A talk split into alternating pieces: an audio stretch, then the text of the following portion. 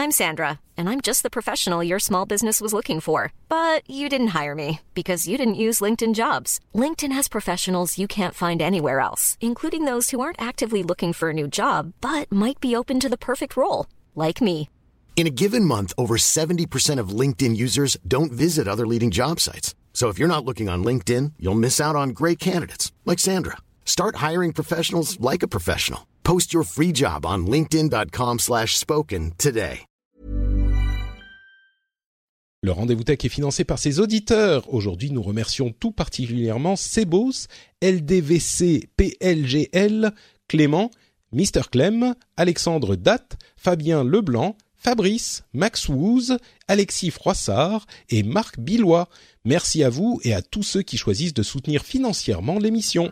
Bonjour à tous et bienvenue sur le Rendez-vous Tech, l'émission qui explore et qui vous résume de manière compréhensible toute l'actualité tech, internet et gadgets.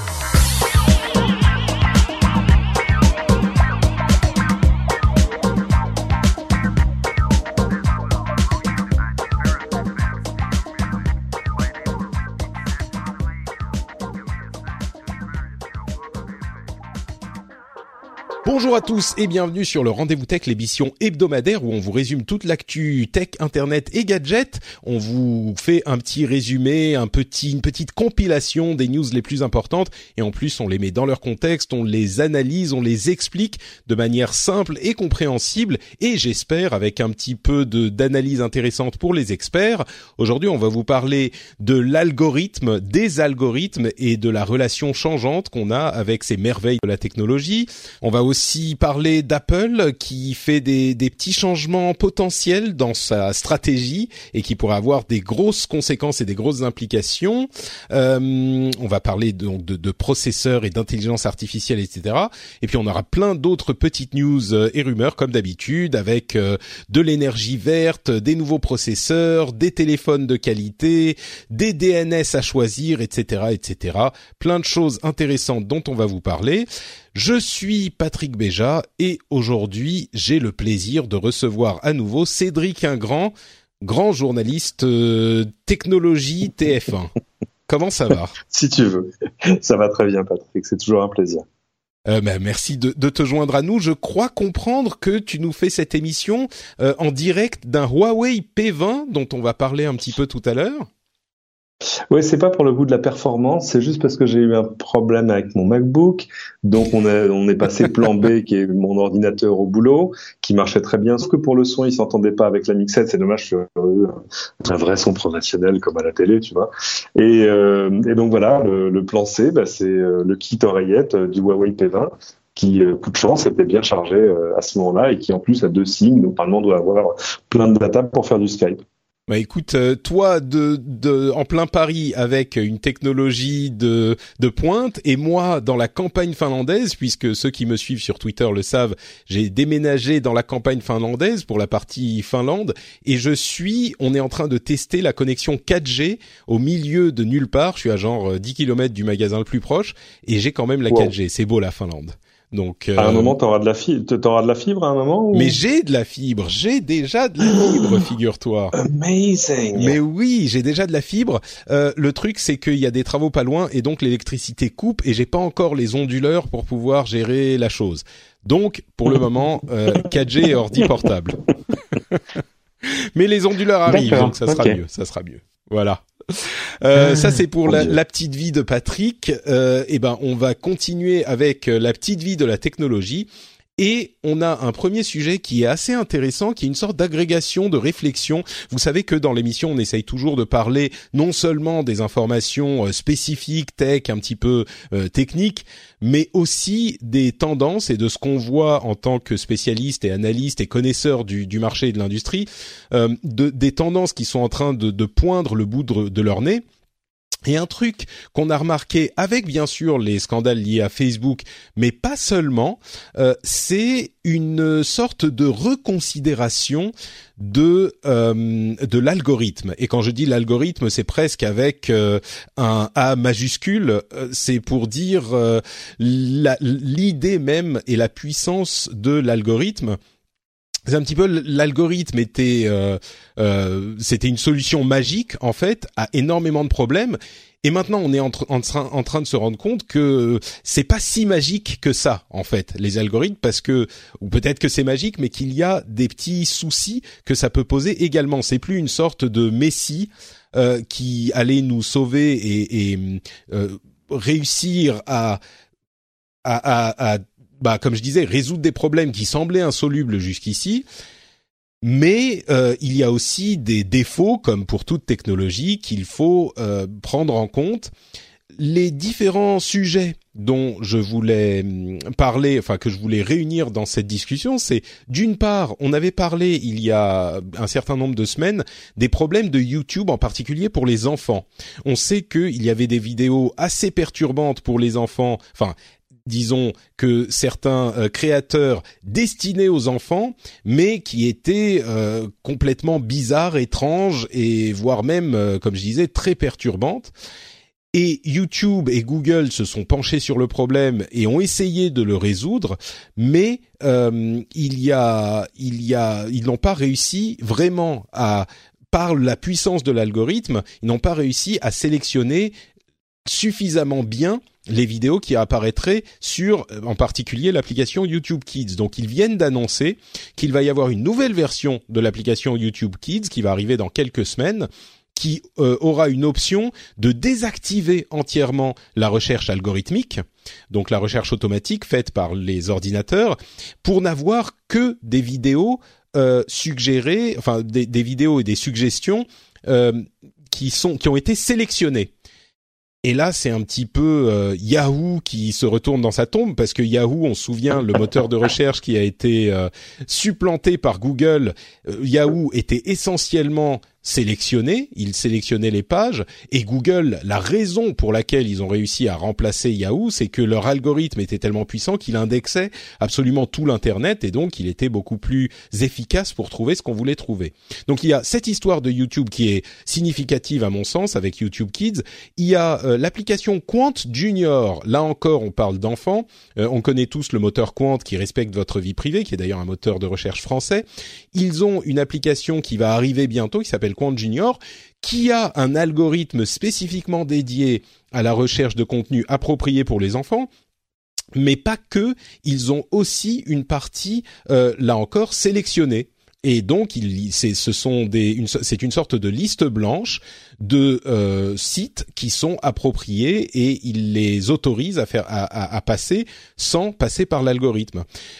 À côté de ça, il y a eu différentes personnes euh, qui ont euh, euh, publié des papiers d'analyse justement qui disent que l'algorithme n'est pas tout puissant et que d'une part, il est inévitable dans les applications où on partage les informations, euh, quand même pour les applications du type, euh, on peut imaginer WhatsApp où c'est des messages privés. Au bout d'un moment, on finit par avoir des messages privés de groupe. On, parle d'utilisation intensive, bien sûr, des messages mhm. privés de groupe où il y a énormément de gens. Les jeunes l'utilisent beaucoup comme ça. Et puis on va avoir 5, 10, 20, 30, 15 messages privés de groupe où il va y avoir dans chacun 20, 30, 40 personnes au bout d'un moment, ce genre de truc, ça a aussi euh, l'organisation simplement ne fonctionne pas sans euh, une sorte de newsfeed. Et le newsfeed, pour l'organiser, il faut forcément avoir une sorte de truc algorithmique contrairement à ce que pensent certaines personnes, on pourra en discuter. Mais donc l'algorithme est à la fois une sorte d'inévitabilité et en même temps a des défauts qui ont été euh, euh, euh, mis à jour ces derniers temps avec différents exemples dont on parlait. Donc après cette longue explication, je me retourne vers euh, Cédric.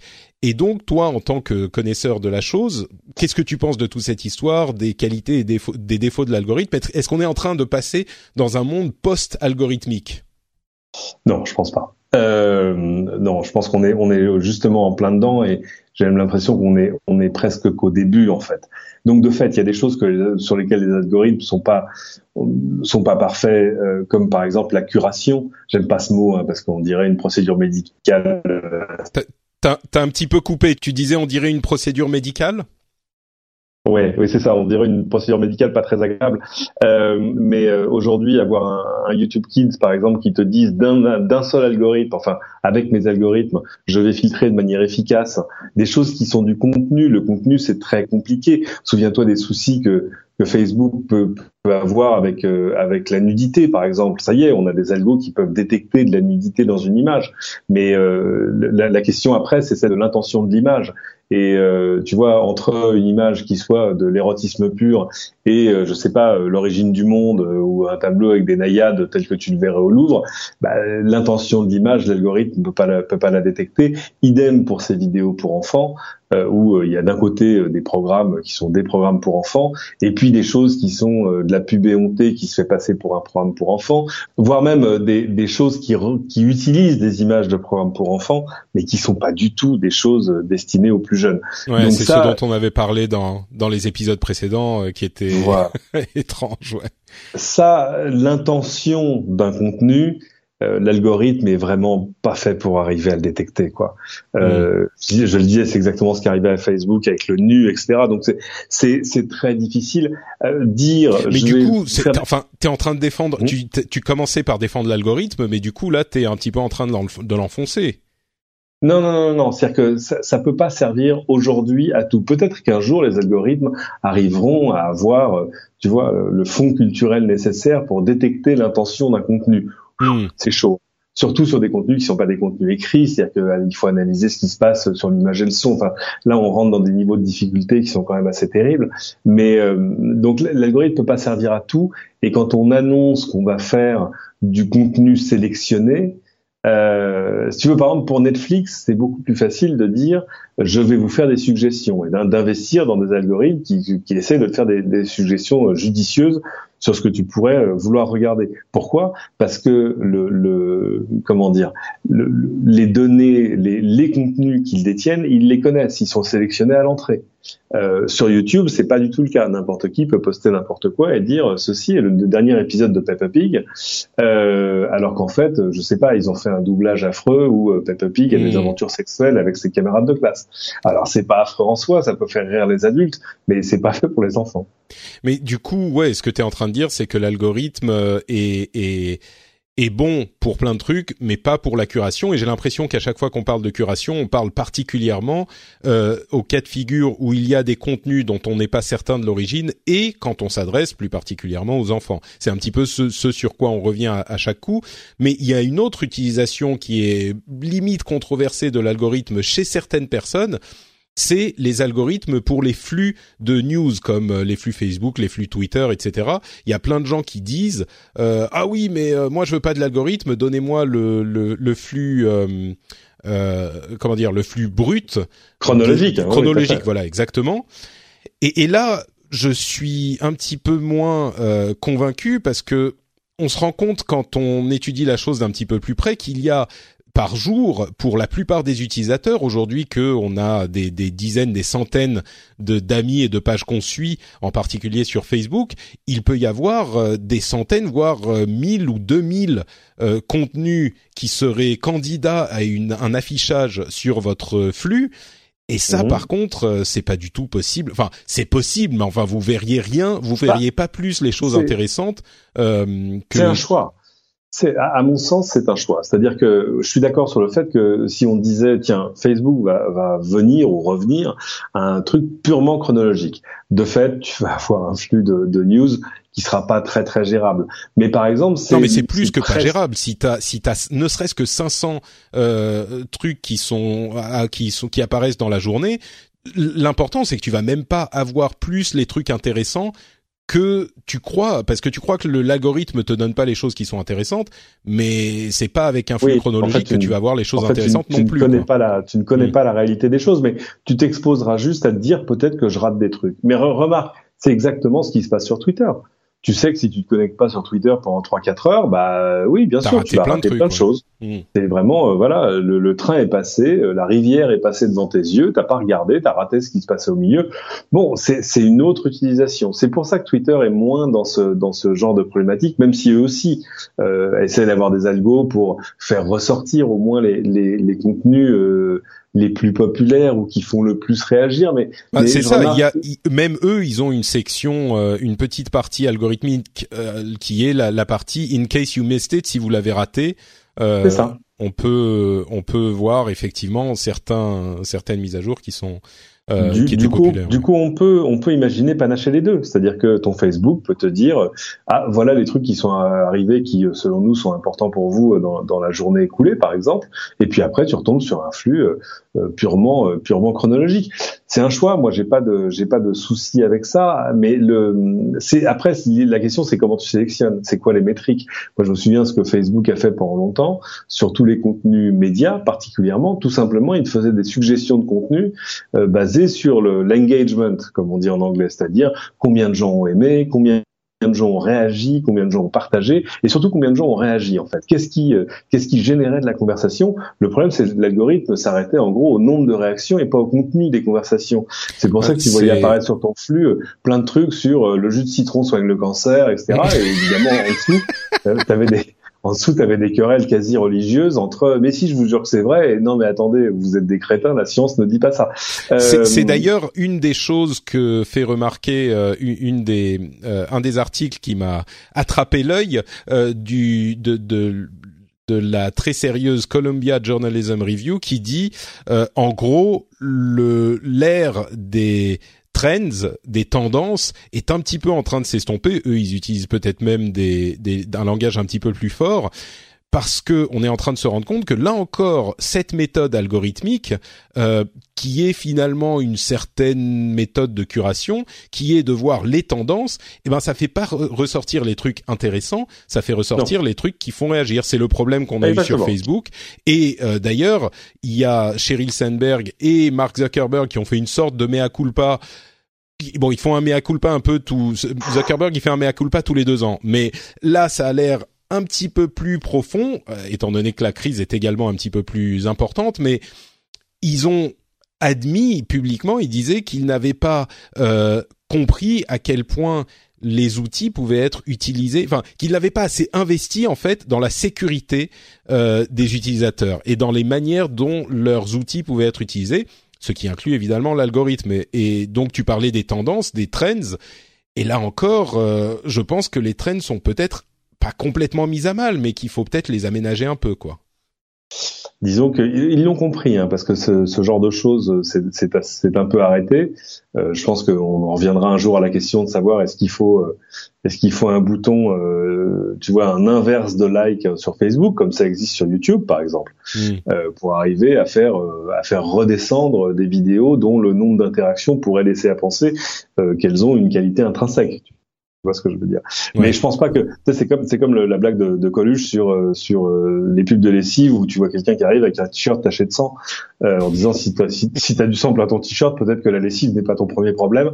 Et là dans, dans dans le cas précis de Facebook, je pense pas que la curation des trends soit le premier problème de Facebook en mais, ce moment. Mais, mais si, mais c'est exactement le problème. C'est parce que c'est ce euh, cette méthode algorithmique de faire remonter les les, les updates, les sujets euh, intéressant entre guillemets était basé uniquement sur les interactions. Enfin, c'est le cas euh, aussi pour les trends, tu vois, c'est exactement c'est en fait, si on arrive au cœur du problème et on va peut-être conclure là-dessus, si on essaye de sortir le cœur du problème, c'est que c'est peut-être que les algorithmes sont entre guillemets mal foutus. C'est facile de dire ça parce que on n'est pas dans les, les, mains dans le cambouis à essayer de les concevoir, mais sont mal foutus parce qu'ils ne prennent en compte que les interactions et, et, et c'est le ça, ça, favorise, comme on le savait depuis un moment, ça favorise donc les sujets controversés, controversiaux, euh, mmh.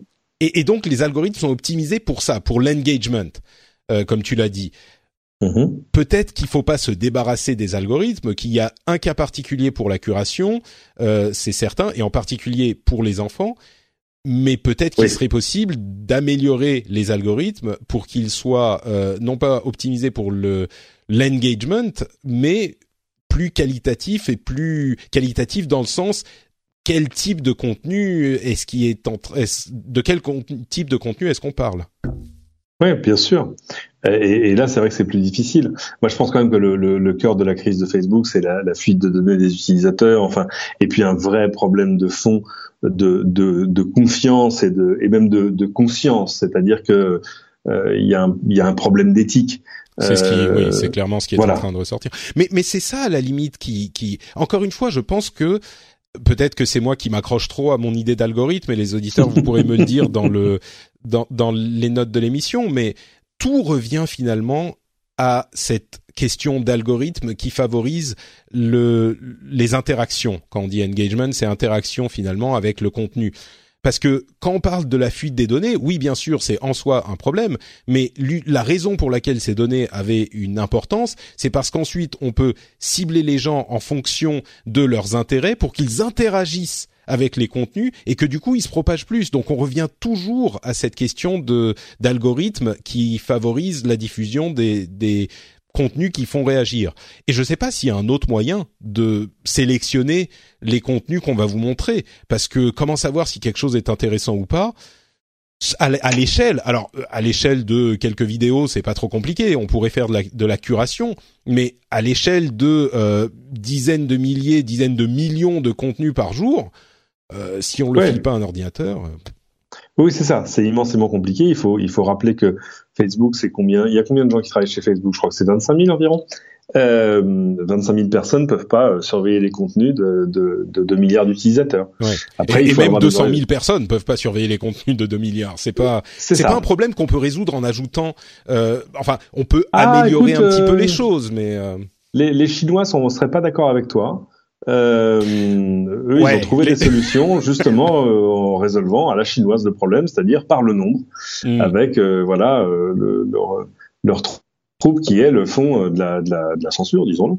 Oui, disons que la solution chinoise, c'est plus simple, c'est que t'as la gâchette facile, quoi. Tu bloques tout, donc c'est c'est effectivement. non, non, tu bloques pas tout, mais tout à coup, voilà, tout à coup, il y a des, des mots clés qui du jour au lendemain ne fonctionnent plus sur les moteurs de recherche, des mots que tu peux plus euh, publier euh, sur euh, sur les sur les réseaux sociaux, etc. Bon, c'est c'est c'est autre chose. Et puis et puis des dizaines de milliers de personnes qui font à leur manière de la curation de contenu. bon, on va dire ça comme ça. Bon, si vous avez une solution magique pour régler les problèmes d'algorithme des, des réseaux sociaux et des sites de recherche, etc. ah bah faites, faites votre propre réseau social. Ça serait une bonne idée. Je, je, crois que la leçon, on n'a pas, on a clairement pas de solution, mais la leçon qu'on en tire, c'est vraiment la, la, cristallisation de ce truc qui était dans l'air, c'est que comme finalement tu l'as bien synthétisé, l'algorithme euh, est un problème spécifiquement pour la curation, mais la curation est partout. Donc peut-être que c'est un truc à prendre en compte pour dans la conception des algorithmes qui ne privilégieront peut-être pas autant euh, l'interaction à l'avenir que c'est le cas aujourd'hui. La question qui est énorme, c'est savoir euh, quoi privilégier plutôt que l'interaction, parce que c'est une seule, le seul, la seule donnée qu'on ait qui soit un clair indicateur d'intérêt pour le. Oui, puis c'est une, une, question d'intérêt dans tous les sens d'intérêt, c'est-à-dire que l'intérêt de Facebook, c'est de générer de l'interaction. Bien sûr. Parce que plus tu génères d'interaction, plus tu génères de trafic. Euh, je sais plus qui me disait que Zuckerberg avait dit qu'il voulait voir euh, baisser un peu l'activité de ses utilisateurs. Ça, je pense pas. Je suis pas. Je sais pas quelle est la source réelle de ce truc.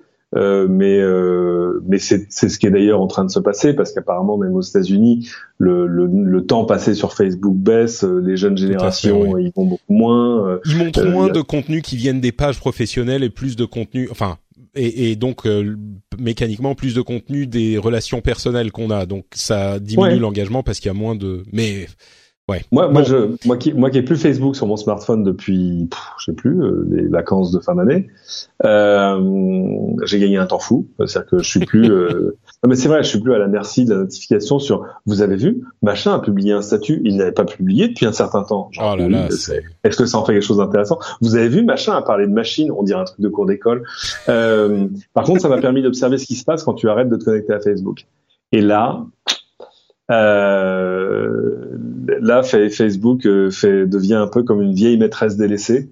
Euh, C'est-à-dire qui te pourrit la gueule de messages. Euh, Moi, un truc que j'aime beaucoup, j'utilise pas beaucoup. Mails en euh, disant mais vous n'êtes pas venu depuis longtemps. Ouais, j'utilise pas beaucoup Facebook de base. Euh, j'utilise la page euh, publique de, de pour pour les émissions. Et il y a un truc qui m'a vraiment marqué, c'est que euh, quand tu publies une mise à jour qui te qui qui fonctionne pas trop mal, c'est-à-dire qu'il y a un bon taux de d'interaction il te dit oh votre mise à jour euh, elle fonctionne pas mal, poussez-la plus, faites un petit peu de pub, euh, ça vous permettra d'atteindre encore plus de monde. Donc je me dis ok normal machin. Et quand t'as une mise à jour qui fonctionne pas super bien, il te dit, euh, il t'envoie aussi un message en te disant oh mais votre mise à jour, il y a d'autres personnes qui ont fait des mises à jour similaires et ça a poussé l'interaction à fond. Vous devriez faire de la pub pour pousser l'interaction. C'est ah bah très vicieux quoi. Non, mais c'est là où c'est là où l'intérêt de, de comment dire de, de l'utilisateur se heurte aussi à l'intérêt euh, de Facebook, bien sûr, oui. de Facebook. C'est-à-dire que mm. Facebook, c'est pas que de l'interaction, c'est aussi du business. Euh, donc euh, c'est c'est ça aussi qui complique les choses. Et moi, je suis je suis assez frappé par euh, par la par le peu de qualité de leur communication de crise. Quoi, c'est c'est terrifiant. Ouais. Ça, ça c'est effectivement un autre problème moi, je dirais qu'effectivement, euh, c'est assez surprenant de constater que, en fait, c'est ce problème qui est au cœur des problèmes d'algorithmes. C'est mhm. l'interaction qui est le, le, comment dire, le pavé dans la mare, le l'épine dans le pied, le c'est la malédiction de l'interaction qui est euh, qui, qui pourrit les algorithmes en fait. Finalement, c'est pas les algorithmes qui sont euh, vraiment problématiques, c'est ce que cherchent à faire les algorithmes. Et ce que cherchent à faire les algorithmes, c'est de l'interaction. Donc euh, peut-être que c'est de là que vient le problème c'est qu'il faut faire des algorithmes, créer des algorithmes qui sont pas uniquement dédiés à l'interaction et à pousser l'interaction. Bon, on, ne résoudra pas ce problème tout de suite, euh, mais on peut discuter d'autres problèmes, comme euh, par exemple, encore une fois, hein, n'hésitez pas à nous dire ce que vous avez pensé euh, sur dans les commentaires de l'émission. mais on va passer à autre chose avec Apple, qui a deux news plutôt intéressantes, j'ai trouvé. D'une part, ils ont réussi à débaucher John Gian, Gianandrea, pardon. Mm-hmm. qui était le Chief Search and AI um, euh, euh, Executive Vice President, donc Executive Vice President of euh, Search and AI, donc le vice-président exécutif de la recherche et de l'intelligence artificielle, qui va maintenant mhm. euh, travailler chez Apple pour pour euh, gérer la l'intelligence artificielle, la stratégie de l'intelligence artificielle. En gros, il va essayer de faire en sorte que Siri ne soit pas pourri comme il est aujourd'hui, et c'est je pense une énorme euh, comment dire une énorme euh, un énorme débauchage pour Apple parce que ils ont ils ont vraiment un problème là-dessus et s'il y a des gens qui savent comment euh, corriger ces problèmes, ça sera les gens de chez Google qui bah, évidemment. tout ça quoi. Alors après, on peut se dire, est-ce que c'est un problème d'algorithmie? Est-ce que c'est un problème de, données aussi? Parce que parce que c'est moi, mon Google Home est merveilleux. Il sait où je travaille, il sait où j'habite. Enfin, j'ai pas, il a, il a plein d'éléments de contexte que j'ai pas besoin de lui repréciser. Euh, Siri en a forcément un peu moins, il a moins d'historique sur moi, euh, donc on va retomber dans un truc où tout à coup Apple va dire il va falloir que je collecte un peu de data quand même. Moi je crois pas. Mais, euh, moi je crois pas. moi je crois que c'est c'est c'est une question de, enfin ils avaient pas les bonnes équipes, ils savaient pas, ils avaient pas réussi à décider ce que devait être Siri à la base, ils ont jamais réussi à rattraper leur retard. Je pense qu'ils avaient juste pas les bonnes personnes. Ils avaient des personnes très bonnes, mais il faut des personnes. Enfin, J'imagine qu'il doit y avoir 20 personnes dans le monde, tu vois, qui sont capables de, de, faire ce type de. Non, non, non, non, non. Il y en a bien plus que ça. euh, mais euh, non, non, non. Vraiment, il y en a bien plus que ça, et il y en a plein qui sont françaises. Mais, non, mais je euh, sais, oui, ça, ça, je sais bien. Faut, faut juste les débaucher et la, la, surenchère. Euh, Aujourd'hui, si tu es ingénieur, tu sors d'une école d'ingénieur aux États-Unis et tu sais faire un peu d'AI, euh, ce qui est pas une discipline plus compliquée qu'autre chose. En fait, tu vois, c'est une discipline, mais mais c'est pas euh, voilà, euh, c'est de l'algorithmie comme comme comme d'autres. C'est salaire de base 300 000 dollars. Mmh. j'ai raté, j'ai pas pris la bonne carrière. moi. on a tous raté le train, clairement. Je pense que les choses sont clair, on va pas. enfin après tout, mais il faut pas oublier que c'est 300 000 dollars payés dans la Silicon Valley, où euh, si euh, un couple fait, fait moins du million de dollars par an, euh, ils sont middle class. Non, c'est pas le million de dollars, je crois que c'est 500 000. C'est en dessous de 500 000, tu, tu c'est plus dur. Et euh, euh, donc on, on parle pas, on n'est pas dans les mêmes échelles euh, dans, dans tant, tant de oui, bien sûr, bien sûr. Oui. Bon, peu importe. Mais mais euh, il y a il y a plein de gens. Et ce que je veux dire, c'est ça qui est étonnant, c'est qu'Apple est tout sauf une start-up. Ils ont euh, ils ont des développeurs à, à plus savoir qu'en faire. Euh, ils ont les moyens de débaucher absolument qui ils veulent sur la planète entière. ils ont des des moyens à peu près illimités. Et pourtant, je voyais des chiffres là qui sont sortis. Euh, l'entreprise désormais qui dépense le plus en R&D dans le monde, c'est Amazon. C'est Amazon, 23, oui, 23, 23 milliards, milliards de dollars. Alors dedans, dedans, il y a les contenus, donc ça veut dire aussi le, les dépenses de contenu pour euh, pour Prime Video, etc. Oui. Entre mais, parenthèses, mais, euh... ils vont dépenser un milliard, un milliard sur la série euh, Lord of the Rings. Hein. Je sais pas si t'as vu, mais bon, ils ont cinq saisons de prévues déjà, mais un milliard sur la série, dont 200 millions, je crois, pour avoir les droits. Enfin, bref, ça c'est Amazon, c'est la ouais, démesure ouais. totale moi qui n'ai aucune fascination pour le Seigneur des Anneaux, je comprends pas ce, pourquoi, mais mais euh, mais bon, pourquoi pas? Je comprends pourquoi ils le font.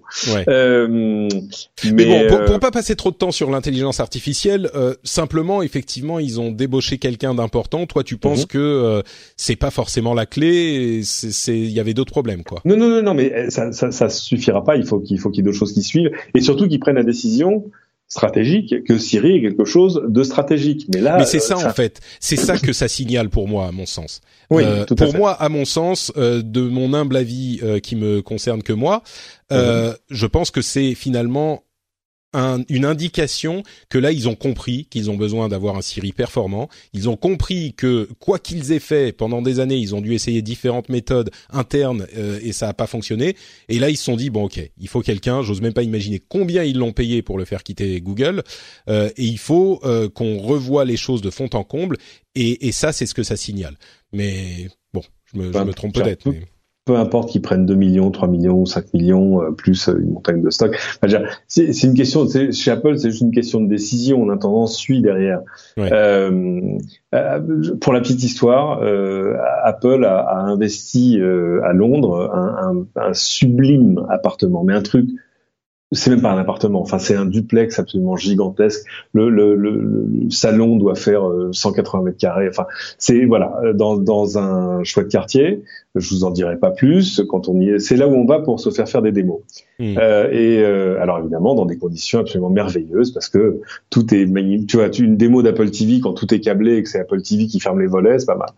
Euh, mais et évidemment, on était plusieurs à se dire, mais combien ils ont payé pour cet appart et la déco et tout ça. Et, et, et à la fin de la foire, c'est euh, si c'est un million ou si c'est 10 millions, c'est pareil. Oui, oui bien sûr, non, c'est sûr. Voilà, si la décision est prise, bon, bah voilà, c'est, c'est le prix, voilà. Ouais, bien sûr. Et ben là, c'est. Non, bah là, là, effectivement, oui, c'est sûr que la décision a été prise et donc ils ont eu euh, John Gianandrea.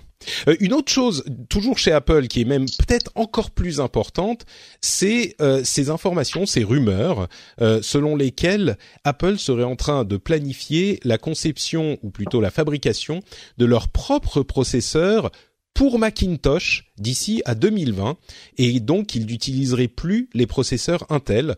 Euh, alors évidemment les, les, l'action d'Intel a dévissé au moment où ça a été euh, cette, cette rumeur ouais. a été sortie.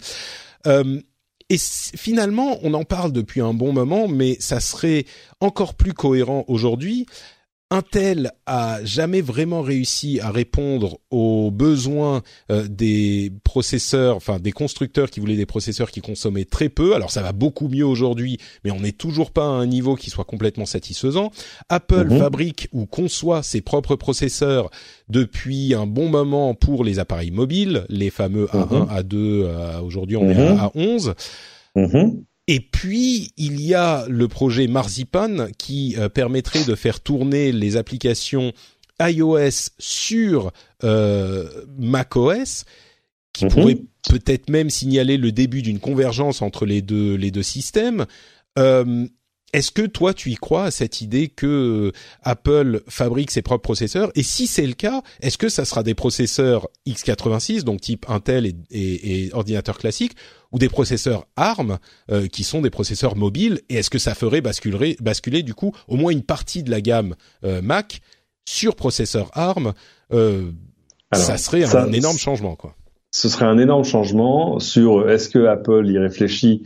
Apple y réfléchit depuis le premier jour un où ils ont signé avec Intel, deux où ils ont eu de leur propre capacité de, de, de, design de, de puces, parce que c'est des puces basées sur une sur une infrastructure ARM, euh, ce qui veut dire qu'en gros, ça te permet de, de customiser complètement l'architecture euh, selon ce que tu veux faire avec.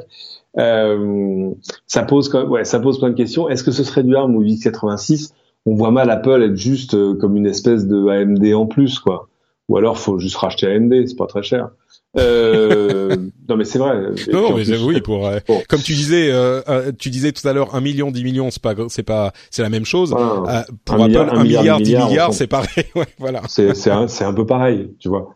mais est-ce que la, la, tentation de l'intégration verticale, comme on dit chez Apple, elle est constante. maîtriser de bout en bout ce qui va dans la machine, c'est constant.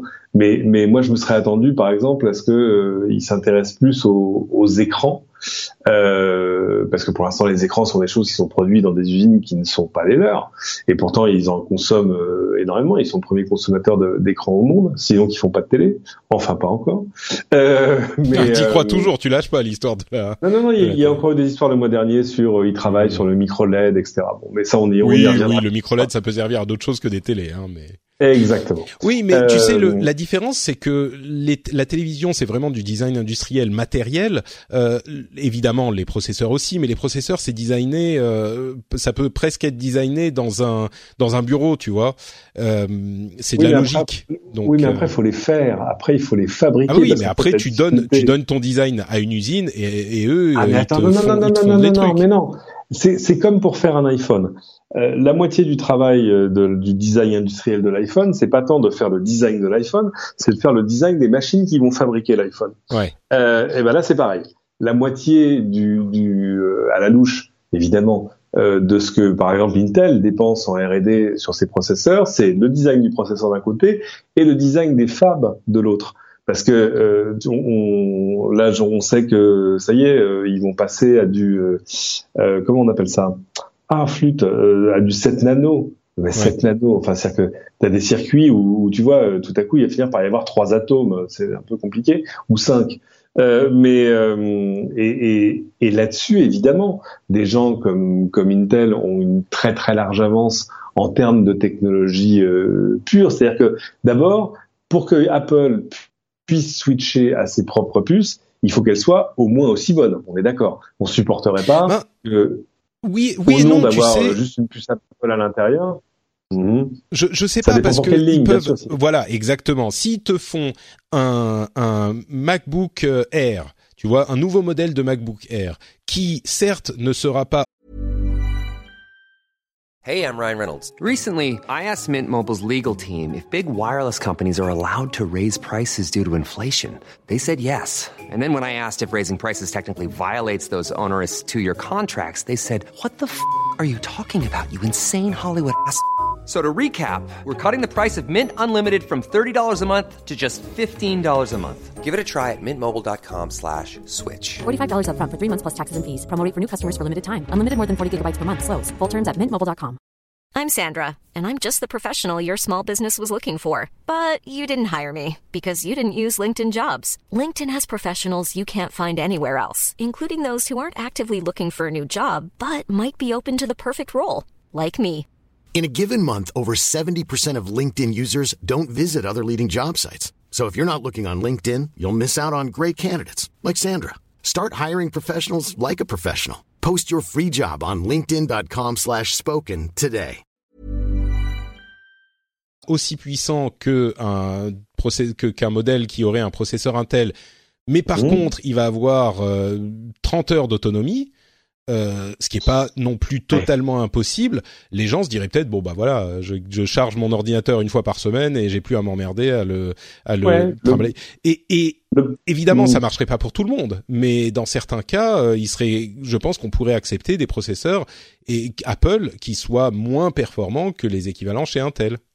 Le problème, c'est que s'ils le font, je, je n'ose imaginer qu'ils ne le fassent pas pour toute la gamme en même temps. C'est-à-dire qu'il faut que ce soit un switch stratégique parce qu'il faut pas oublier que il faut aussi que les, que les développeurs suivent. Et là, il y a un boulot euh, faramineux pour tous les gens qui ont fait des applis euh, sur Mac. Alors évidemment, il y aura des SDK géniaux, etc., qui vont euh, qui vont dire je vous fais les plus plusieurs Ouais, versions. vous recompile le truc facilement, machin. Voilà, ouais, ouais, vous allez voir ce que vous allez voir. Mais dans dans la vraie réalité vraie, les gens vont essayer de travailler quand même sur un seul set de un seul set de binaires. Donc, euh, enfin, je veux dire, pour que ce soit, pour que ça ait du sens, il faut qu'il le fasse sur toute la gamme en même temps. C'est-à-dire qu'il faut Ouais, que mon. MacBook, mon MacBook Pro 15 pouces, euh, bah oui, bah du coup, il va falloir que mon, le- mon futur MacBook Pro 15 pouces avec un processeur Apple marche au moins aussi bien que la même chose avec un Core i7 ou un Core i9. Ouais, mais ça, c'est pas, i9, ça, ça sera euh, pas possible, effectivement. Là, je, je vois pas le truc Ah. arriver, donc, euh, Et ben voilà. ouais. Et il est là le problème, c'est-à-dire que si si on savait faire euh, aussi bien qu'Intel pour moins cher et chacun dans son coin, bah, Intel existerait plus depuis longtemps. Euh, or eux, ils mettent bien euh, 10 milliards par an de R&D sur leurs puces, donc euh, euh, c'est pour ça que c'est un peu. euh, bon, pendant longtemps, je disais que c'était du, du wishful thinking, comme on dit, c'est-à-dire ouais, vous avez très envie que ça arrive et tellement envie que vous pensez que ça va arriver, euh, mais euh, ça, voilà. Alors peut-être Pour toi, c'est pas plus, c'est pas plus probable maintenant qu'il y a, qu'il y a cinq ans. Si. Si, si, bien sûr. Ah, si, si, c'est bien plus probable parce que d'abord la convergence en termes de, de puissance euh, commence à, on n'y est pas, mais mais euh, mais mais c'est beaucoup plus crédible que ça l'était euh, au Oui, c'est ça. C'est-à-dire que même un processeur ARM commence à être euh, correctement puissant. On en parle depuis peut-être trois ans. On dit ah ben voilà, le dernier Voilà. iPhone il est presque aussi puissant que machin. Aujourd'hui, Voilà. si on attend encore, on parle de 2020. Si on attend encore deux trois ans, euh, bon, on arrivera pas- à un niveau acceptable, quoi. C'est pas inimaginable. Hmm. Mais euh, mais par contre, euh, je- moi je serais je serais très en colère si euh, Apple disait voilà ça y est on switch avec ARM parce que nous avons euh, le nou- notre nouveau processeur. euh, allez, euh, ce sera pas A parce que A c'est vraiment la série des smartphones, mais voilà M comme Mac, notre processeur M1. Euh, je- si si c'est si ça le nom du processeur quand il sort, vous me donnez tous une bière. hein. Euh, mais euh, notre processeur M1 machin, regardez, nous avons fait des benches absolument remarquables. Regardez, on bouge des filtres sous Photoshop. Si tu t'aperçois après que ouais, mais finalement il est quand même 30% moins véloce sur plein de choses que tu faisais avant, que ça marche plein pour plein de trucs, mais pas pour le jeu. Bref, euh, il faut pas que ce soit une solution au rabais, sauf Sauf justement, et là tu as raison, si ça ne concernait que des que qu'un nouvel entrée de gamme, parce que c'est là aussi où ils ont un vrai souci. On parlait du ma- marché de l'éducation euh, encore récemment avec le- le- Oui, le- on en a beaucoup entre- parlé à l'épisode précédent. voilà, le, le entre guillemets nouvel iPad. Euh, bah là, tout à coup, si ça servait à dire, regardez, on vous a sorti des MacBooks, on a mis nos puces dedans, et ça nous permet de faire un MacBook à, allez, 4,99, pas sûr, 5, allez, ouais, disons, allez, 4,99. Là, tout à coup, tout le monde s'y retrouve. On Moi, eh ben, écoute, moi, j'y crois pas du tout. Euh, enfin, je crois pas du tout à ton scénario. Ça- moi, je pense que euh, aujourd'hui, les les, enfin, non, d'une part, les MacBook à 500 ou 600 euros, euh, jamais de la vie. Ça, j'y crois pas du tout. Enfin, je- moi, j'attends, j'attends, j'a- là, j'attends pour aujourd'hui euh, au bureau un laptop à, à 100 euros. Hein, donc, euh, Oui, oui, non, mais d'accord, mais on faudra voir ce que c'est. Mais surtout, euh, je pense que la question de la puissance est une question qui préoccupe très très très peu de gens et que la plupart des utilisateurs n'en ont rien à faire. La plupart des utilisateurs, euh, comme on le sait tous, ils utilisent euh, bah, euh, le navigateur, le mail, Facebook et voilà. Et pour la plupart des utilisations, à part peut-être, on va dire, les jeux et sur Mac les jeux franchement euh, Mhm. voilà et le le le calcul 3D parce que même le montage vidéo Mhm. aujourd'hui c'est très possible à faire sur des machines qui tournent avec des processeurs ARM d'aujourd'hui bien donc, sûr. Donc euh, la question de la puissance ne va pas vraiment être aussi problématique que que tu sembles le croire. Et on arrive à un plateau. D'ailleurs je voulais en parler dans le sujet suivant mais peut-être qu'on peut en parler maintenant. Les nouveaux processeurs Intel de huitième génération euh, sont désormais disponibles ils sont Mhm. sortis euh, avec euh, pas énormément de bruit.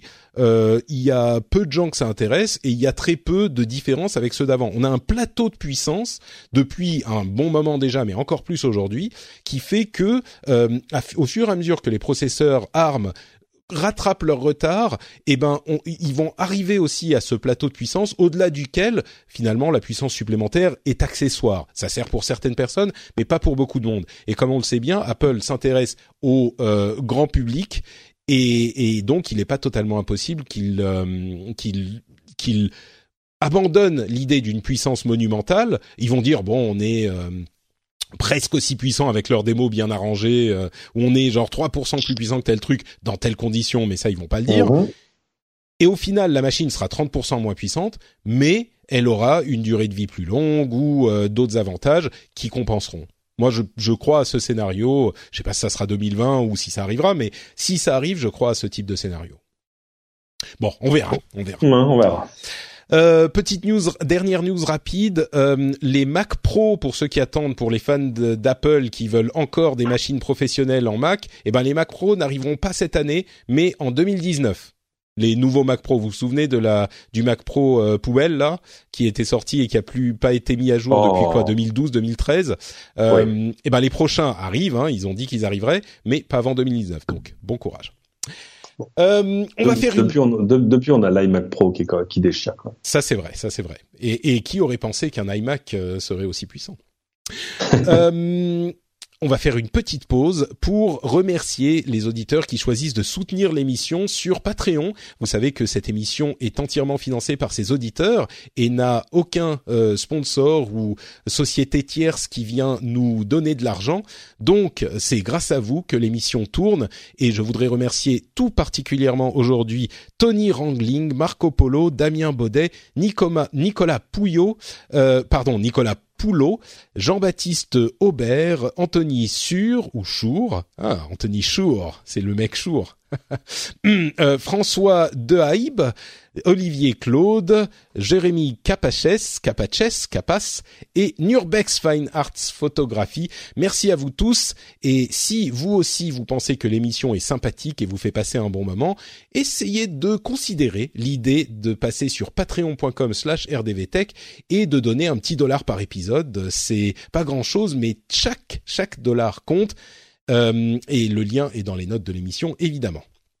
Surtout maintenant que tu t'es payé un ranch euh, en Finlande. Ah bah oui, non mais évidemment, les, les, les vaches euh, ne mangent pas... Ah si, ça mange de l'herbe, merde. Euh, bon, mais ça n'empêche.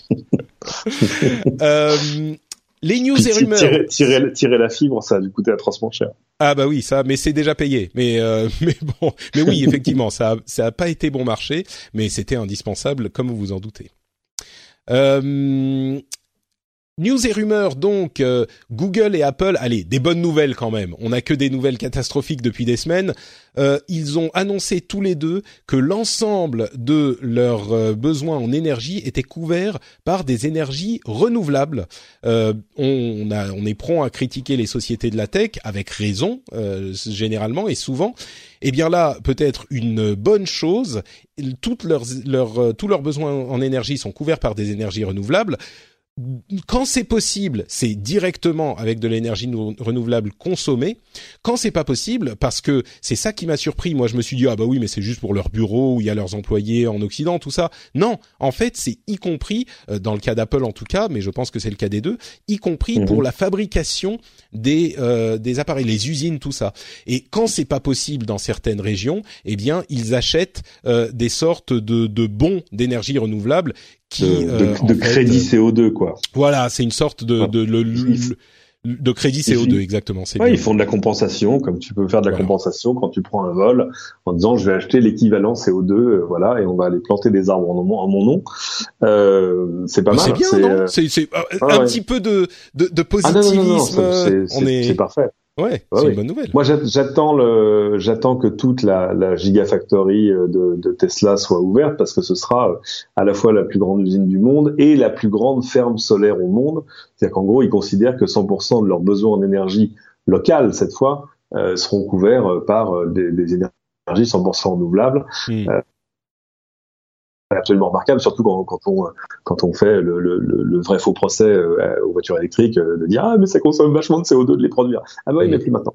Ouais. Euh, non, mais tu sais, ça va même plus loin. Ça va dans les c'est c'est c'est un argument finalement en marketing aussi au-delà de la de la bonté évidemment innée de ces sociétés c'est que quand tu utilises leur service il y a énormément de problèmes énormément de défauts on le sait mais au moins au minimum tu te dis bon bah ces trucs-là, pour ces sociétés, ça pollue pas plus que, que, enfin, ça peut, ça pollue pas, tout simplement. C'est des énergies renouvelables.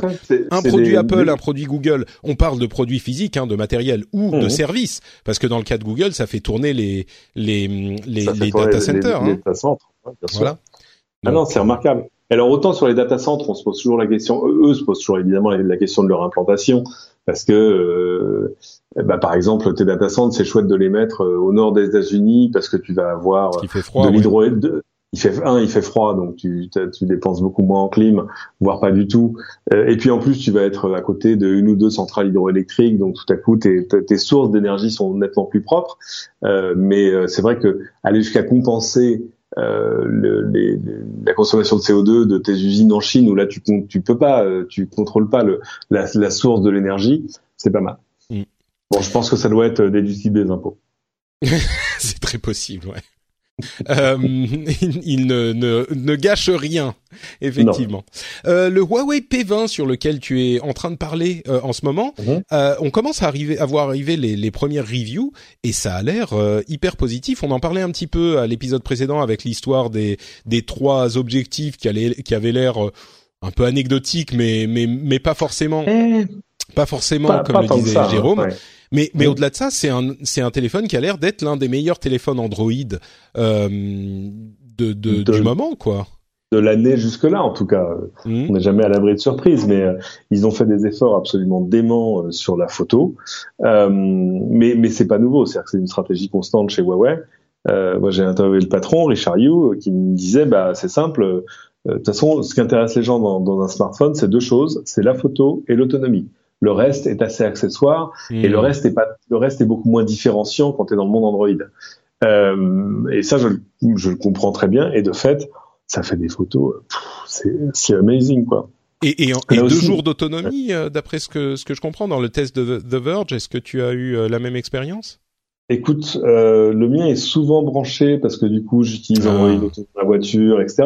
Mais non, non, j'ai fait l'expérience moi juste après l'avoir eu, je l'ai chargé à 100% une nuit. Euh, je me suis levé un jeudi matin, et sauf que le jeudi matin, c'est le jour où je me lève à 4 heures du mat. Euh, donc voilà, j'ai passé toute ma journée avec. Je suis rentré le soir, euh, il était quoi, 18h30, et il me restait encore 60% de batterie. Euh, donc, euh, écoute, voilà, tu fais une bonne journée de 15 heures. Ouais. non, non, tout à fait. C'est-à-dire que je, je, je c'est pas du benchmark, mais je peux te dire de façon empirique que tout à coup, sur le P20 Pro, c'est-à-dire celui qui a une batterie de, de 4000 mAh, tout à coup, l'autonomie est plus un problème, quoi. C'est pas, il n'y a pas un moment dans la journée où tu vas dire, ah, il faut que je le branche, il est 16 heures. Tu vois, non, ça, ça, ça n'existe pas. Euh, oui, on parle du P20 Pro, tu fais bien de le, de le préciser, ouais. Oui, oui, celui qui a les trois objectifs, celui qui a tout ça, parce que le, le P20 m'intéresse un peu moins. Ce qui est intéressant sur le P20 Pro, c'est euh, le troisième objectif, le, le, le, très très gros euh, à l'échelle d'un smartphone capteur photo, la qualité des, des photos qui en sort est absolument remarquable. Alors là aussi, il y a beaucoup, beaucoup d'algorithmies, hein, ils en parlent énormément. Euh, là où, tu vois, sur ton iPhone, tu passes en, en, mode portrait pour faire un portrait, lui, il détecte un visage, il passe tout de suite en, mode portrait. Donc hmm. ça a un petit côté... Tu sais, comment ça s'appelle les, tu sais, les, les photomatons japonais? Euh, Voilà, exactement. Euh, qui tout à coup te font des photos où tu as un teint de pêche absolument magnifique. bah là, c'est un peu ça. Par défaut, il fait ça. Alors tu peux le doser, tu peux le désactiver, bien évidemment. Je suis pas encore allé au bout, je dois dire, de toutes les fonctions dans la photo. Euh, il y en a qui sont vachement bien pour pour faire du scan de documents. T'as pas besoin d'avoir une application en plus. Enfin, non, non, ils ont fait un, un boulot remarquable. Le smartphone en lui-même est vraiment vraiment bien foutu. Enfin, il est agréable comme tout. Euh, très bel écran. Non, j'ai, j'ai, je trouve pas la faille et euh, il est un peu moins cher que ses que ses grands concurrents. Alors après, bah, euh, il y a faut, faut aimer Android et il faut aimer l'implémentation d'Android que fait Huawei. Et là, je suis un petit peu moins fan. De, si je devais choisir, pour le aujourd'hui, pour moi, le, téléphone parfait, enfin le téléphone Android parfait, ce serait celui-là avec un, un stock Android, tu vois, un Android pur, hmm. comme on dit comme ce qui existe euh, sur les sur les Nokia, qui résout en plus les problèmes de, de délai de mise à jour et tout ça. Mais euh, non, non, c'est un... allez le voir si vous en magasin si vous pouvez, essayez de faire quelques photos avec. Euh, c'est quand même les, la photo de nuit sur ce truc-là est un truc absolument saisissant. C'est que c'est des choses que j'arrive pas à faire avec mon Canon, sauf à avoir un pied, sauf voilà. Mais non, non, c'est c'est remarquable, c'est un super téléphone. Bon, bah écoute, euh, donc euh, bonne, surprise que ce Huawei euh, P20 ah Pro peut-être à, à, regarder si vous voulez changer de téléphone bientôt. Euh, news suivante, c'est les DNS. On va vous parler un petit peu de DNS. Euh, les DNS, pour ceux qui ne savent pas, c'est le serveur que qu'utilise votre ordinateur pour traduire le nom d'un site web auquel vous voulez accéder en adresse IP, c'est-à-dire le, le, chiffre avec, enfin l'adresse avec quatre chiffres, 128.172.210.4. Ça, c'est une adresse IP. C'est l'adresse que l'ordinateur comprend. Sur ton réseau local. Sur ton, j'ai dit 120, mais non, j'ai dit j'ai dit 128. c'est pas réseau ah local. Euh, euh, D'accord.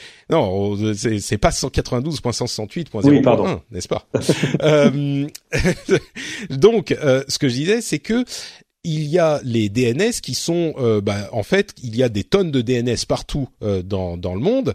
Et le la traduction du nom google.com ou apple.com ou euh, huawei.com ou là où vous voulez accéder mmh. ou tf1.fr par exemple euh, ou lci.fr lci.fr au hasard. au hasard euh, en, en, adresse IP eh ben elle se fait euh, elle se traduit en clair même si votre site est en HTTPS, en sécurisé, en chiffré, mhm. eh bien la traduction se fait en clair. Et donc les DNS, en fonction de qui opère le domain name server, eh ben on peut utiliser ces données pour bah, tout tout plein de choses. Et donc il y a plein de gens qui utilisent différents types de DNS, soit parce qu'elles sont plus rapides, soit parce qu'elles sont opérées par d'autres personnes, soit parce qu'ils sont ils font pas confiance à leur DNS. Il y a plein de raisons. Euh, Google avait une DNS que n'importe qui pouvait utiliser depuis longtemps, c'est la 8.8.8.8. Je crois qu'ils ont 4.4.4.4 mmh. aussi. Je crois qu'ils ont non, c'est il y avait aussi 4.4.8.8 si mes souvenirs ah, D'accord. Euh, et mais sauf que Google, eh ben, il y, a, eu pendant très longtemps, euh, il y a eu pendant très longtemps OpenDNS, dont les adresses sont moins mnémotechniques, mais qui marchaient remarquablement bien et qui étaient dans l'ensemble le plus rapide aussi. Mmh.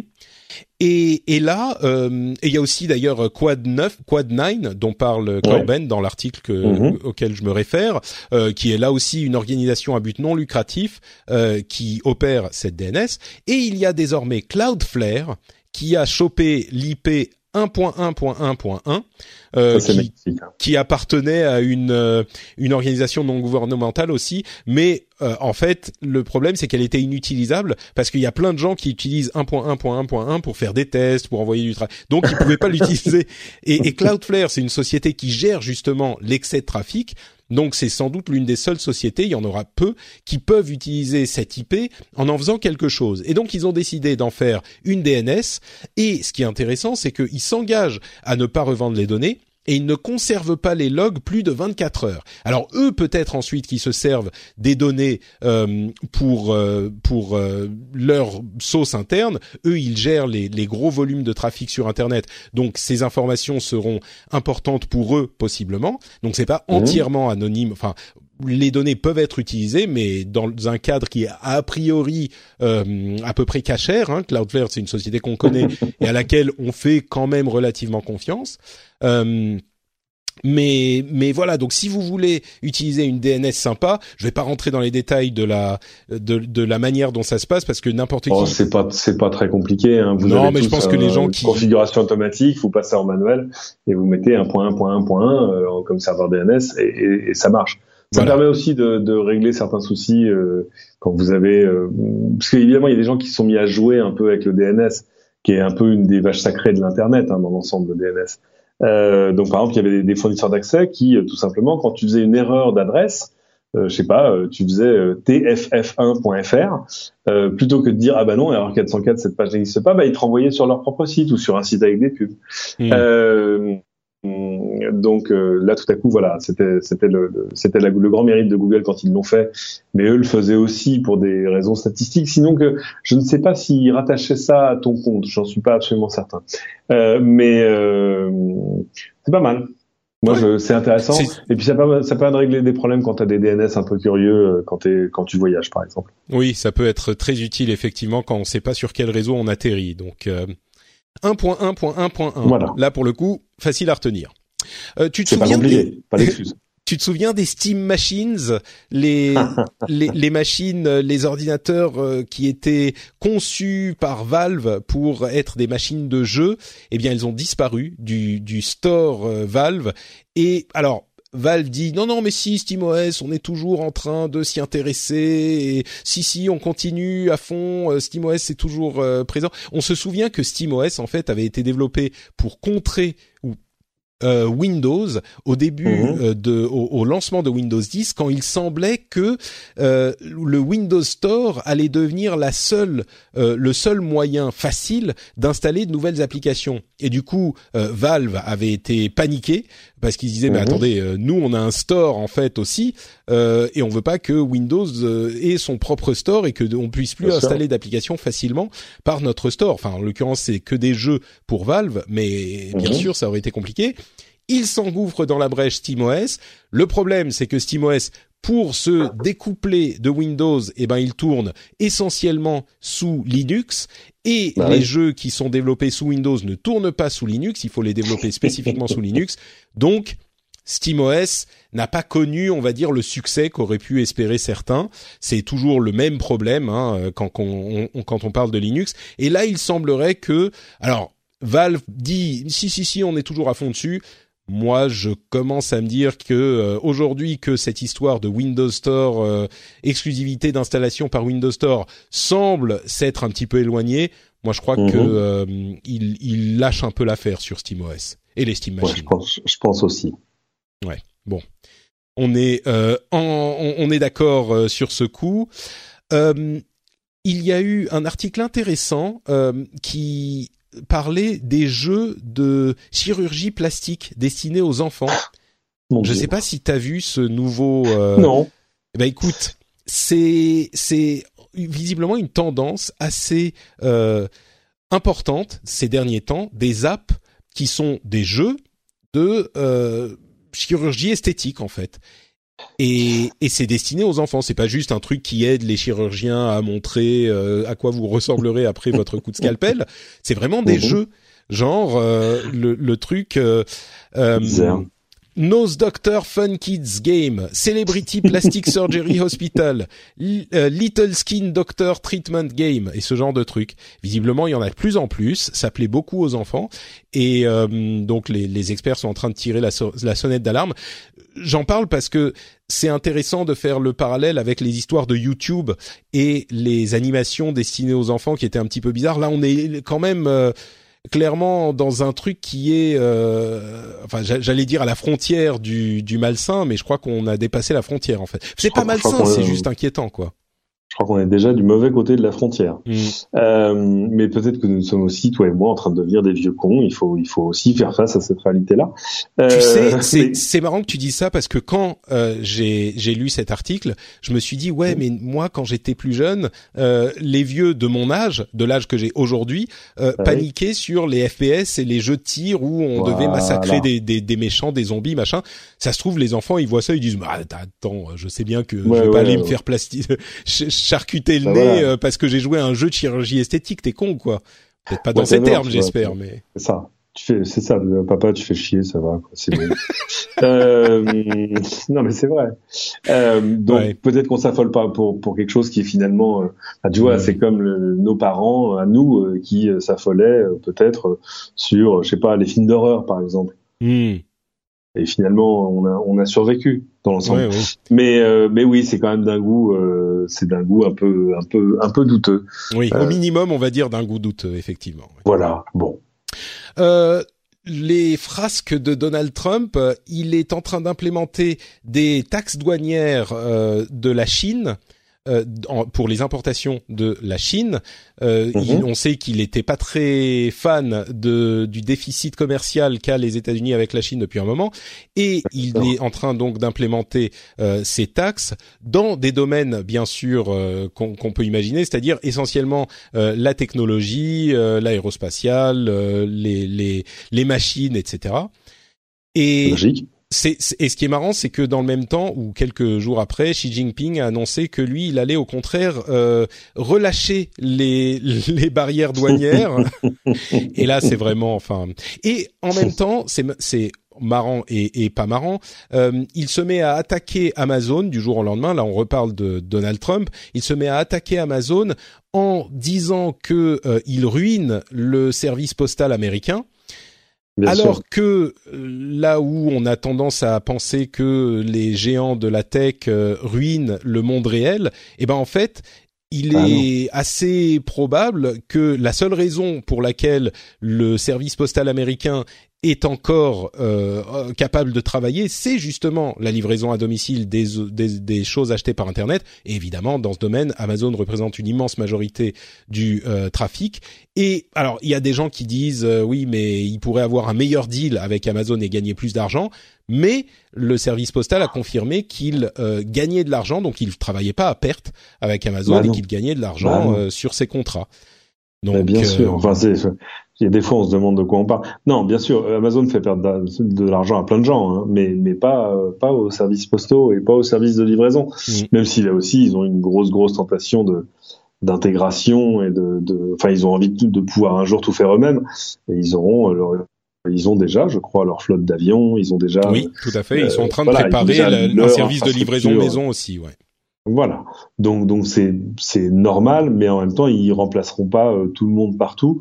Et c'est quand même apparemment, en tout cas euh, grâce à Amazon, que la Poste américaine a remis en place son service de livraison du samedi, par exemple, qui n'existait plus avant. Donc euh, donc voilà. Mhm. Enfin euh, que que qu'Amazon fasse perdre de l'argent à, à des à du commerce de détail euh, dont certains euh, sont des potes de, de Donald Trump, ça c'est pas discutable. C'est euh, même, c'est- possiblement un peu plus vicieux. Hein. Euh, Jeff Bezos, en son nom personnel, euh, est le propriétaire du Washington Post, qui n'est pas particulièrement Oui. gentil à l'égard de Donald Trump. Donc euh, bon, Fake news. voilà, c'est ça. I declare this is fake news. Euh, Mark Zuckerberg, on en a déjà parlé, on va pas trop trop reparler, mais il euh, il, il va témoigner devant le euh, Congrès américain ce jour aujourd'hui, je crois. On est dans, mardi dans les, dans les heures qui, dans les heures qui viennent. Voilà, ok. Et, et il pourra répondre à des questions, mais il a publié son euh, témoignage, son le, le- la déclaration qu'il va faire devant le Congrès. C'est une déclaration préparée, hein, c'est c'est c'est normal, ça se passe comme ça. Et ensuite, ils vont Ouais. poser des questions. Euh, et comme on disait tout à l'heure, bon, il y a il y a un petit peu de, de mea culpa, mais euh, on a vu également des articles qui détaillaient le nombre de mea culpa qu'a fait Mark Zuckerberg au cours des années. Et c'est marrant parce qu'ils sont ils sont remontés jusqu'à FaceMash. Euh, FaceMash Oh qui vache. était euh, le, le premier l'ancêtre de Facebook on va dire c'était une sorte de hot or not avec euh, les les le, le- les photos euh, des étudiants de c'était Harvard? Je sais plus où il était enfin Harvard Ouais. ou Princeton l'une Oui, des. Harvard, oui, oui, Harvard, Harvard. oui. Euh, et il s'était excusé c'est marrant parce que le- les excuses le langage des excuses c'est assez euh, proche de ce qu'on voit aujourd'hui. Donc d'un côté, moi j'ai envie de, de croire qu'ils ont compris la leçon, mais en même temps, quand on voit qu'ils, c'est vraiment, c'est fool me once, euh, shame on me, fool me 14 times, euh, pardon, c'est fool me once, shame on you, fool me 14 times, c'est un peu shame on me au bout d'un moment. Donc euh, Ah oui, clairement. Mm. C'est-à-dire que euh, bah, c'est- son, son- premier intérêt à, à- à Zuckerberg, c'est que bah, que dans l'ensemble rien ne change. Euh, parce mais là, je même- crois que là, je crois qu'ils peuvent plus. Là, je crois que il y a cette cette réalisation de euh, bon, on va pas refaire le sujet sur les algorithmes Non. machin, mais mais la réalisation de euh, on n'a pas été, on a juste, on, on a merdé quoi. On a, on n'a pas géré les choses comme il fallait et on n'a pas été assez responsable. Et c'est normal, tu vois, quand t'es jeune et et, et insouciant et, Et et plein d'énergie et fougueux. Non, mais c'est exactement ça.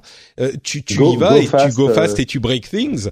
Voilà. Et puis, et puis au bout d'un moment, euh, un petit peu après l'adolescence, on va dire à l'âge- euh, au début de l'âge adulte, tu te rends compte que les actions ont des conséquences. Et je me demande si là, on n'est pas enfin arrivé à cette étape-là de la vie de Facebook et de, Zuckerberg? Peut-être pas. Hein, je me trompe peut-être, mais je me pose la question. Il est quand même convoqué devant le Congrès. Je sais que c'est l'un des hommes les plus riches et les plus puissants de la planète. Mais enfin merde quand même, quand t'es con- convoqué devant le Congrès pour témoigner, qui que tu sois, euh, tu fais un peu sur toi quand même. Tu, tu reconsidères les choses. Ah bah, Là c'est euh, c'est pas euh, c'est pas le plus grand euh, tu vois euh, c'est pas le plus grand orateur de la tech en général euh, je pense pas qu'il aime l'exercice mais alors du tout du tout du tout il va se retrouver quand même sous sous un feu de questions pas forcément confortable donc euh, non c'est pas sa plus c'est pas ça va Mm. pas être sa, sa journée la plus sympa de la semaine il en a pas eu beaucoup des journées sympas, je pense, depuis euh, depuis quelques semaines. Mais enfin bon, en même temps, oui mais on va- enfin on va, pas euh, se voilà il, il aurait il aurait pu anticiper un peu Et enfin, on parlait des Chromebooks euh, il y a une semaine justement en parlant d'éducation. Il y a, euh, je, je, parle de ce sujet pour deux raisons. D'une part, HP sort un Chromebook qui a un clavier détachable et un stylet. On parlait de la des tablettes. Et ben bon, là c'est un c'est un Chromebook tablette. il coûte quand même 600 dollars, donc c'est pas non plus l'entrée de, de, de gamme. Ça sera disponible en juin. Il a l'air sympathique et euh, il y a plusieurs retours d'auditeurs qui nous ont confirmé que même dans l'éducation française, euh, il y avait quand même pas mal de d'initiatives euh, avec des Chromebooks notamment dans les écoles euh, en France. C'est pas uniquement aux États-Unis. Donc c'était ah, alors c'est pas à la même échelle, je pense, et c'est sans doute, comme on le disait la dernière fois, le problème c'est que c'est toujours un peu localisé. Il n'y a pas d'initiative nationale, mais euh, il y a quand même des efforts de ce type-là. Et, et, moi j'ai eu une pensée, je me suis dit mais il faudrait peut-être qu'on qu'on développe un truc euh, au niveau européen parce que là tout à coup on se retrouve avec 350 millions de de personnes, des des besoins, des budgets beaucoup plus importants. Alors évidemment l'administration c'est toujours compliqué à faire euh, à faire tourner. Mais je me mhm. demande s'il faudrait pas développer un truc européen et pour pas se reposer ni sur Apple ni sur euh, Google pour ce genre d'outils quoi. C'est difficile parce que parce que c'est le genre de tu vois tu euh, on va on va revenir au Thomson TO7 où on va dire ça y est on a une mm. solution maison. Euh, quoique Thomson is back donc euh, tout est possible. Mais euh, c'est eux qui font l'ordinateur à 100 euros que j'attends là. Ah d'accord ben je ne savais pas. Ouais, voilà c'est bon. Euh, et développer des contenus tout ça. Enfin surtout qu'on a quand même pas les mêmes écoles on n'est pas non, mais je pense on n'a pas les mêmes cursus Ouais, oui, bon, c'est sûr, c'est sûr. Et moi, j'allais dire uniquement un truc pour l'éducation, tu vois, pas forcément. Euh... Oui, bien sûr. Non, mais, je, parle, oui. je, parle, que de ça. Mais euh, les Chromebooks, c'est pas mal. Bon, ça mérite de la simplicité. Ça fait tourner des web apps, donc des trucs parfaitement ouverts qui peuvent tourner sur n'importe quoi d'autre.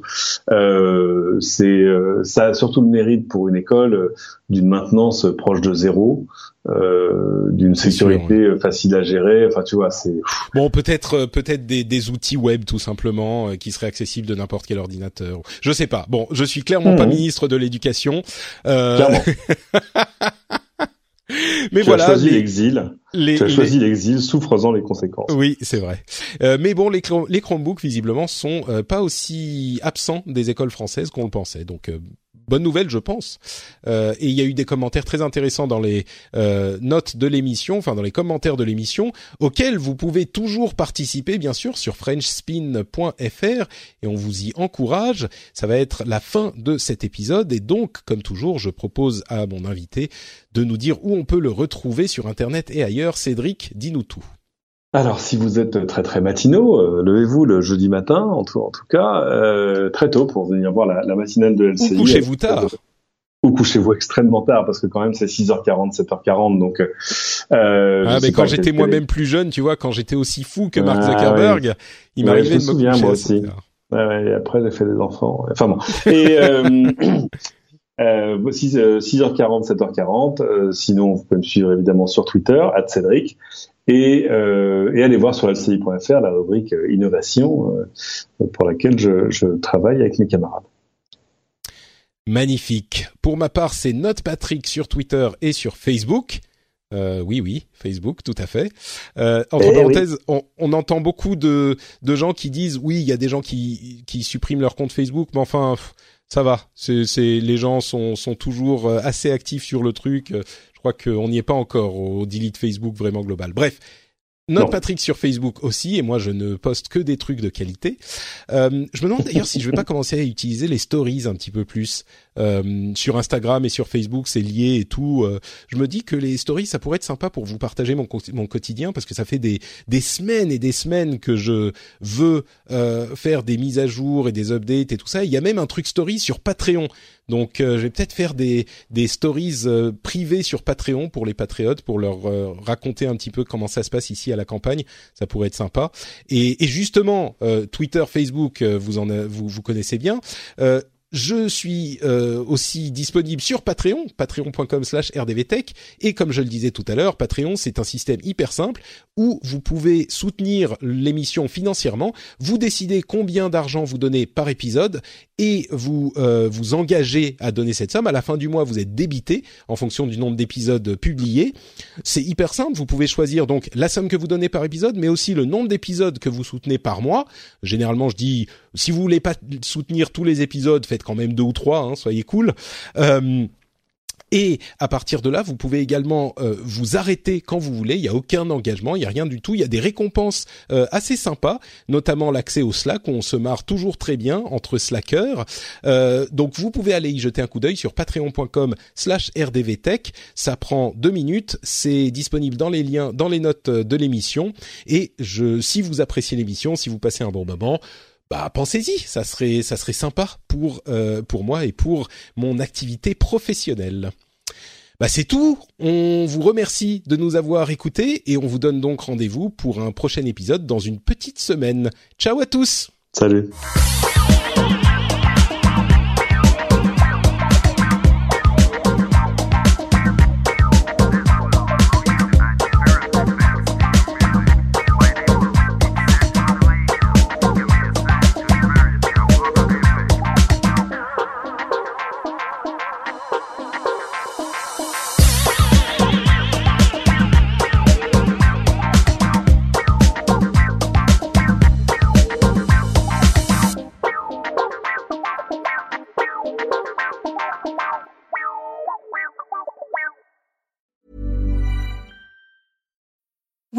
Need mealtime inspiration, it's worth shopping Kroger, where you'll find over 30,000 mouthwatering choices that excite your inner foodie. And no matter what tasty choice you make, you'll enjoy our everyday low prices, plus extra ways to save, like digital coupons worth over $600 each week. You can also save up to $1 off per gallon at the pump with fuel points. More savings and more inspiring flavors make shopping Kroger worth it every time. Kroger, fresh for everyone. Fuel restrictions apply. ACAST powers the world's best podcasts. Here's a show that we recommend. Hi, I'm Jesse Cruikshank. Jesse Cruikshank. I host the number one comedy podcast called Phone a Friend. Girl, let's phone a friend. Not only do I break down the biggest stories in pop culture with guests like Dan Levy and members of InSync, I do it with my own personal boy band singing jingles throughout. Because it's my show. It's your show, girl. New episodes of Phone a Friend Yeah. drop Thursdays wherever you get your podcasts. So work it, girl. Yeah, work it. Okay, that's enough. ACAST helps creators launch, grow, and monetize their podcasts everywhere. ACAST.com.